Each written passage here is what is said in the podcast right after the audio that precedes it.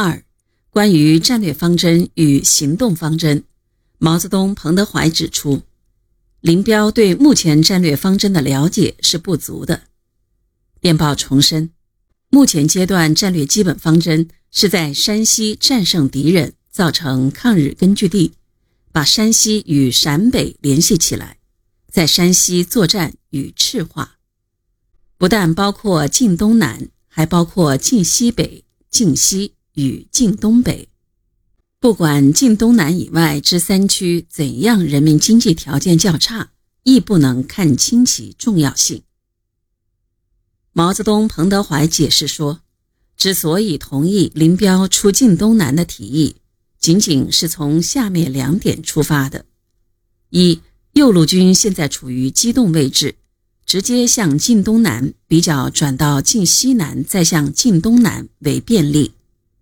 二，右路军还能在现地扩红数千。毛泽东、彭德怀表示，林彪所提出晋西南不利的种种理由是不能同意的，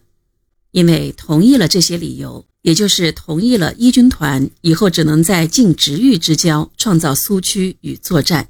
其他地区将皆不能作为你们回旋之地与转变为苏区的任务。从实现直接对日作战着眼。毛泽东、彭德怀认为，不论红军在河北取得何等样大的胜利，山西的经营是必不可少的。因为没有山西，也就不能设想同日帝进行大规模作战，更不能说同他决战。同日帝作战，绥远的经营也是不可少的，不管那里人口经济条件还更差些。三。关于作战原则，针对林彪在来电中提出的要在同蒲路以东做不规则无定向之游击行动的意见，毛泽东、彭德怀指出，在战役方针上，不规则无定向可以，而且应该成为现实的指导原则；